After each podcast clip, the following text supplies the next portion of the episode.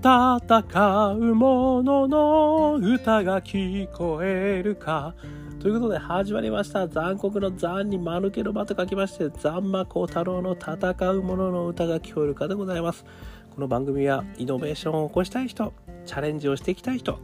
そんな人たちのために送る番組でございます。私、株式会社イノプロビゼーションの代表させていただいたり、株式会社 LTT データのオープンイノベーションエヴァンジリストをさせていただいたりしております。さてさて、えー、本日はですね、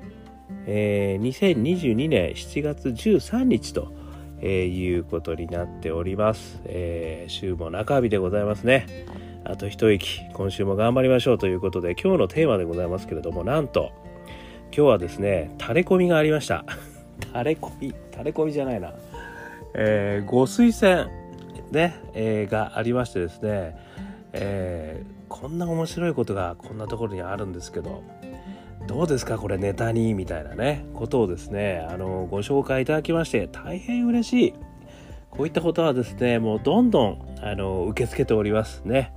あのちょっとお名前を出すとですねもしかしたらあの差し支えるかもしれませんので仮に K さんというふうに呼ばせていただきますの K さんどうもありがとうございます。ね。こういったことがですねあのコミュニケーションね対話となってお互いね高め合えたら素敵ですねっていうねことでございますので、ぜひとも皆さんもね、こういったのちょっとどう思いますかとかね、こういうのちょっとネタに話してみてくださいとかっていうのあれば、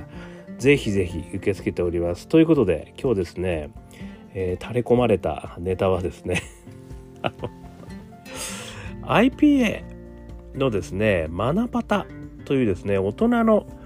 学びパターンランゲージというですね、あのー、これは研究成果と言っていいのかもしれませんね。えー、IPA って皆さんご存知ですかね？実は私もあの専門委員としてですねあのある件については、えー、ご支援をさせていただいたりはしているんですけども情報処理、えー、推進機構でございますね。えー、まあ結構ですねそういう意味では情報セキュリティですとかサイバーセキュリティセンターですとか、あのー、まさにこう IT を使った新しい取引の形をですね、あのー、検討していくそういった、あの推進していくそういった団体になっているわけなんですけれどもこんなねあの要は大人の学びこういったこともですねあの研究されてるんですねってちょっと私はあの恥ずかしながら今回初めて、えー、知りました。えー、後でですねこれあの貼っときますので是非皆さん見てください。えー、どうもですねこれは2018年から継続的に実施しているスキル変革に関する調査ここからですね大人になって学んでない人が多いという結果が浮き彫りになりましたとそこで大人が学ぶためにはどんなよう取り組みどのように取り組めばよいか考えるヒントをパターンランゲージとして30のパターンで整理しました。これがマナパターンでございますね。非常によく整理されていてですね、私もめちゃくちゃ勉強になりました、これ。そしてですね、あの今日ちょっとお話しさせていただきたいのは、その中に4つのフレームがあるんですね。30のパターンがあるんですけど、これを4つにこう分けてるっていう感じですね。この4つのフレームがすごくですね、分かりやすいので、これに合わせてですね、まあ、これご紹介させていただくとともにですね、あの私がこのイノベーション、ね、もしくはあのチャレンジをする人たちに、えー、送りたい、えー、私のおすすめ学びパターンみたいなのもですねちょっとお話できたらいいかなっていうふうに思っています。えー、これ4つ何があるかというとですね1つ目これ ABCD になってるんですけど A は出会いや気づくを楽しむ。出会いや気づきを楽しむ。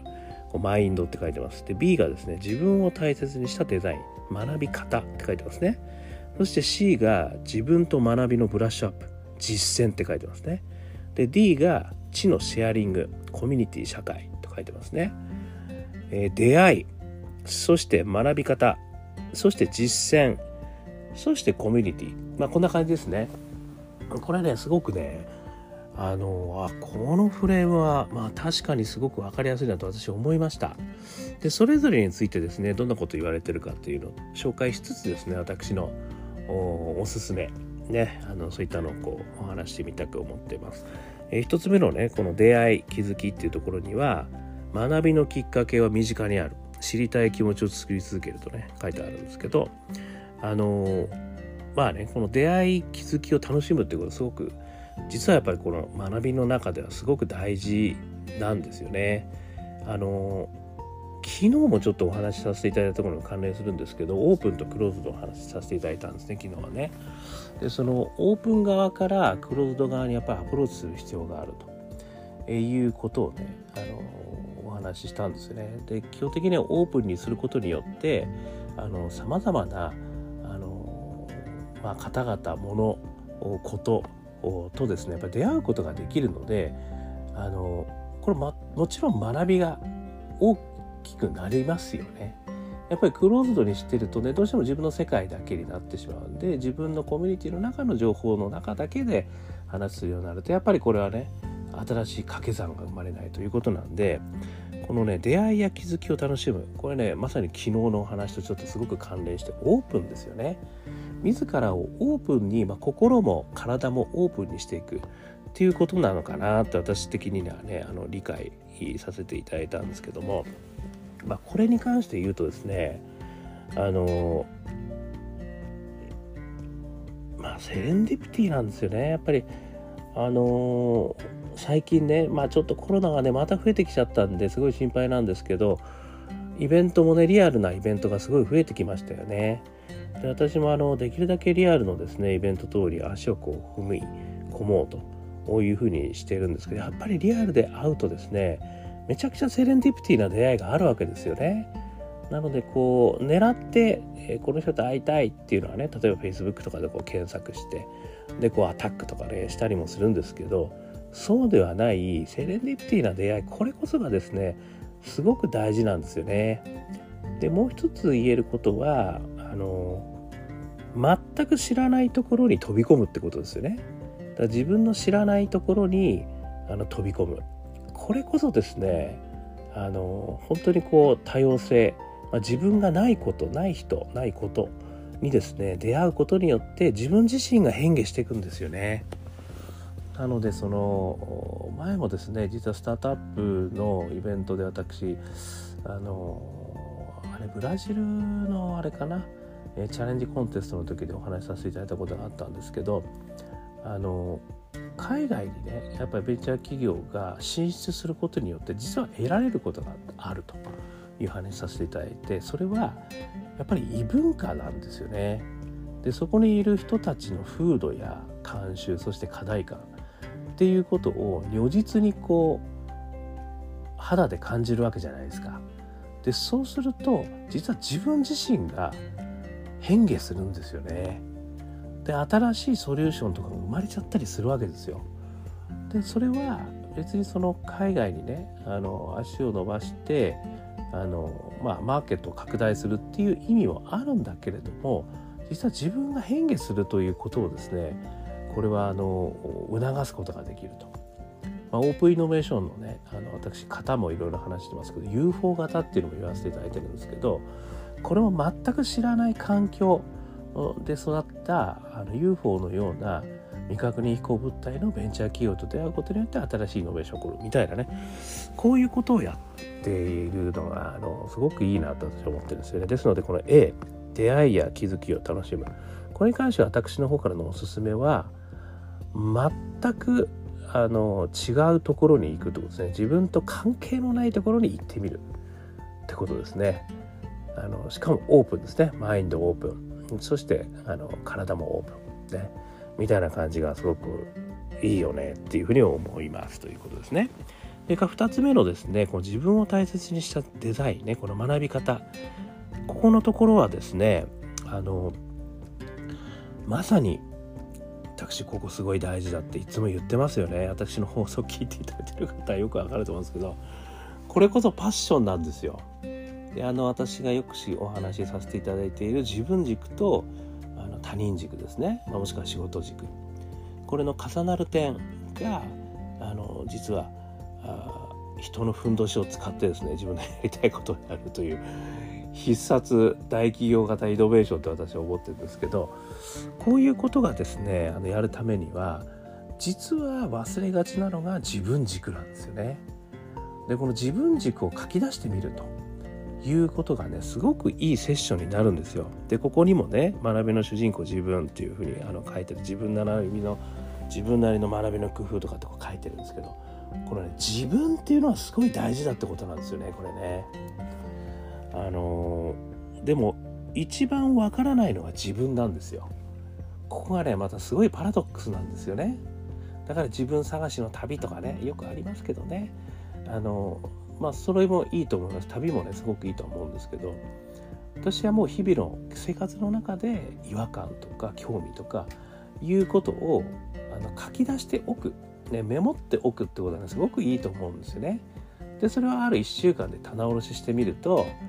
あ今今週こんなこと俺気づいた。こんなこと違和感あったとかねこういうことをこう見ていくとですねなんで俺こんなこと気づいたんだろうとかなんでこんなことに違和感あったんだろうとかなんで俺これ好きなんだろうとかってそこなんでなぜなぜなんで坊やを出すんですよそこで。ねどっちで坊やだ。ねどっちでっていう うるさいみたいなね怒られるどっちで坊やを出すと。そうするとですねあのそこの要は自分の価値観に気づけてくるんですよね。でそれがですね自分を大切にしたこの自分が分かってくるってことなんですよね。でこの自分が分かってくるってことがやっぱりすごく大事だと思っていてでその自分が分かったところにね他人軸だったり仕事軸を掛け合わせるとこうすると史上最強のイノベーションが生まれると私は思っているんですよね。もしくは、ね、あの大きいあの資産ねアセットを使い倒すことができるということですよね。いうことがね、これ自分を大切にしたデザイン。これね、いい言葉だなと思いました。それから3つ目ね、C ですね。自分と学びのブラッシュアップ。ね、これまさに実践の場ということですけども、ここはですね、あの、やっぱりね、こう、私としては、まあ、まさにねこうやってみるってことがねすごく大事なので、まあ、よくねリンこれはリンスタートアップの中でねファストフェイルっていうお話がよくされてますけどあのやっぱりこう早く失敗するんですよね。で早く失敗しちゃえば軌道修正が済むんですよ。そして小さく失敗するってことですよね。でよく会社の中とかでやる場合はあのこれはもう販管費の中なんで失敗しても損こきませんと。自分たちの腹の中で収まるんで失敗全く目立ちませんから大丈夫まずここからやりましょうっていうね損こかねえと、ね、失敗しても損こかないしそして早いとこやってダメだったら次行きましょう。もしくはねこれダメなとこ分かったらちょっとこう軌道修正していくのビポットっていうんですけどね。いうことがねやっぱりすごくいいというふうに思うんですよね。でもう一つはもっと個人的なことで言えばこれ私がやっているようなこのポッドキャストとかアウトプットですよね。これ実践って。まあ要は喋ってみるってことですよね。でその自分が思ったことをこう実は喋るってことはですね私最初にこうメモ書いてこのポッドキャストとかって話し始めてるんですけど全くメモ通りになってないんですよこれ何かっていうと やっぱりねこう黙って整理するっていうのとこうね動きながらまあ喋るっていうのも動きがあるあるじゃないですか。でねあの誰かがまたいたらなおさらいいんですけどね私は誰かを想像してこう喋ってるわけですね。でそうするとなおさら自分の中でこう頭回ってくるんですよねそしていろんなこうことがねあの浮かび上がってくるんですよね。でそれが非常にこうまたフィードバックのようにね自分のとこに返ってくると。いうことですね。あのよくね教えることがね一番自分の学びだっていう話もありますけどもやっぱりねこう喋ってみるまあ教えるのもいいですけどとにかく喋るだけでもいいんですよ。ねこうやってもうとにかく誰も聞いてないけど喋るみたいな いうことがねこれね自分と学びのブラッシュアップになる。で私ねこれ毎日やってるじゃないですか。でね今日もねあの、まあ、ぶっちゃけ忘れてたんですねこれやることをね。あの仕事にかまけてたんですけど。あのやべえと、ね、あのやってないじゃんみたいな感じになるわけですね。でもなんとかあの毎日頑張ってやるってあの言っちゃってるもんだからなんかネタ探すわけじゃないですか。ね、だからそれがね結構ねあのいいんですよ。マイルストーンになってね。サボり癖のある私にとってはあのマイルストーンになってこう毎日やるぜっていうこともねすごく良かったりするんですよね。まあ、なのでこの自分と学びのブラッシュアップねこれはねあのまあ一言で言えば喋ってみる、ね、もしくは自分でアウトプットしてみるってことですね。これがね、すごくいいんじゃないかっていうのが私のおすすめですね。そして最後、D 4つ目ですね。知のシェアリング、コミュニティ、社会ですね。これはね、またすごくいいんですよ。これ、ね、私がワークショップやると必ずこれやるんですけど、あの皆さんに今日やったね気づきを必ず発表してもらうんですよ私最後に。一人一人からですね。でそれは実はですねあのコミュニティまあ要はワークショップワーキングとかねワークショップってやるとグループでやるじゃないですか。でそうするとそれぞれが気づいてることってあるんですよね。でそれぞれが気づいてることってそれぞれのものでしかないんですよねでもそれってすごくあの個性的なんですよね気づきって。まあ当たり前ですよね個人個人がやっぱりそのね感世界がありますからねそういう意味じゃね。だからそういった意味であの一人一人から私今回ちょっとねこういったことやって気づいたことこういうことでしたとかねいうことに発表してもらうんですよ。でそうするとね私は何々君の言ったこれがすごく面白いと思いましたとかね。あの私はこの何々君が言ったこういったことにすっごいあの共感しました。で私もそういうことやってみたいと思いましたとかね。要はそので私が例えば先生的な立場でこう話してたとしても私はもうどうでもいいんですよね。でその中にいるコミュニティの人たちのがまた先生になるわけですよね。先生になり生徒になるわけですよ。これって100万倍のあの学びになるんですよねですのであのぜひともですねこのチェのシェアリングねチェのシェアリングじゃない知のシェアリングこれねあのやるといいと思います。まあ一番簡単なやり方は私が言ったように最後に気づいたことを必ず喋らせるとで喋らせるよってあらかじめ言っとくってことですよね。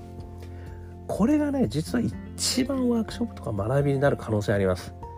正直言って。あのいろいろね私もこうノウハウとかスキルとかねやり方とか教えるんですけど 一番ためになるのはじゃねえかと私思ってるのはこの皆さんが気づいたことを皆さんで共有するってことなんですよ。これはねあのぜひともやったらいいんじゃないかなっていうふうに思いますね。だからあのね私もこうやってポッドキャストで喋っててねさっきの K, K さんがねこうやってあのフィードバックくれるのすごい嬉しいわけですよ。そこから私もね学びが得るわけですよね。なのでやっぱりそういった場をねあの持ってみるっていうのはねすごくいいと思います。もしくはね飛び込んでみる。ね。まあ今だったらね WeWork さんですとか、まあ、いろいろそのコミュニティスペースもたくさんあるわけじゃないですか。ああいったところでね。なんかあの勝手にイベント開いちゃったりなんかして、ね、そこでこっちを皆さんがねどう思ったかみたいなことを学んでみるとかね。もうねいろいろありとあらゆる。まあもしくはねサークルみたいなのを作ってもいいんですよ。でその中でねなんかセッションやった後に必ず一人一人からどうだった今日ねなんか面白いことあったよねつって。やるっていうのがねこれ知のシェアリング私はで毎回やってます。何にすんにもやってますね。言ったところがね、まあ、私自身の気づきにもなると、えいうことですね。ということで、えー、今回ですねこの IPA ねえー、マナパタ。このフレームワークがですね私非常にあのお気に入りになりましたでそしてそこにねあのこれもヒあのヒアリングしてねいろいろ作られたという調査の30のパターン載ってますんで是非とも皆さんあのこれすごい参考なので見ていただければね自分の大人の学び方、ね、うまくやってる人たちの成功体験これ書いてますから是非ともあの参考にいただければいいんじゃないでしょうか。ね、で私が今日喋ったのは全く関係ありません。これ学ぶって書いてないです。すいません。あの、マナパタを読み、あの、学びたい方はマナパタを見てくださいね。今日は私はマナパタの4つのフレームで、私が感じたマナパタの話をしましたということでございまして、えー、少しでも参考になりましたら幸いでございますね。こんな感じで、えー、なんかね、えー、ご要望お待ちしてます、ね。こんなことは喋ってほしいとかね、こんなこと困ってんですけどとかね、こんなネタ良くないですか？とかね、何でもいいんで、あの連絡いただけると嬉しいです。頑張ってね。私もそれについてね、学ばさせていただきながらお話ししてみたいと思ってます。ということで今日も聞いていただきましてどうもありがとうございました。アンカー .fm 毎日話してますんでよかったらコメントください。ね、登録していただくと毎日配信されますよ。そして SNS もね、Facebook、Twitter いろいろやってますんで、よかったらシェア、コメントいただけると嬉しいです。そして、我がアカペラグループ香港ラッキーズ中年ワンダーランド中年不思議国とウェブページを検索していただくとストリーミングサイトたくさん出てきます。ね、そこで私の歌が元気の出る歌が聴くことできますよ。そして最後に大きな組織の中でも一人からね、イノベーションできるぜということを書いたオープンイノベーション21の秘密ありますんで、よかったら電子書籍が書店で見てみてください。ということで、今日も聴いていただきましてどうもありがとうございました。それでは皆様頑張りましょう。また明日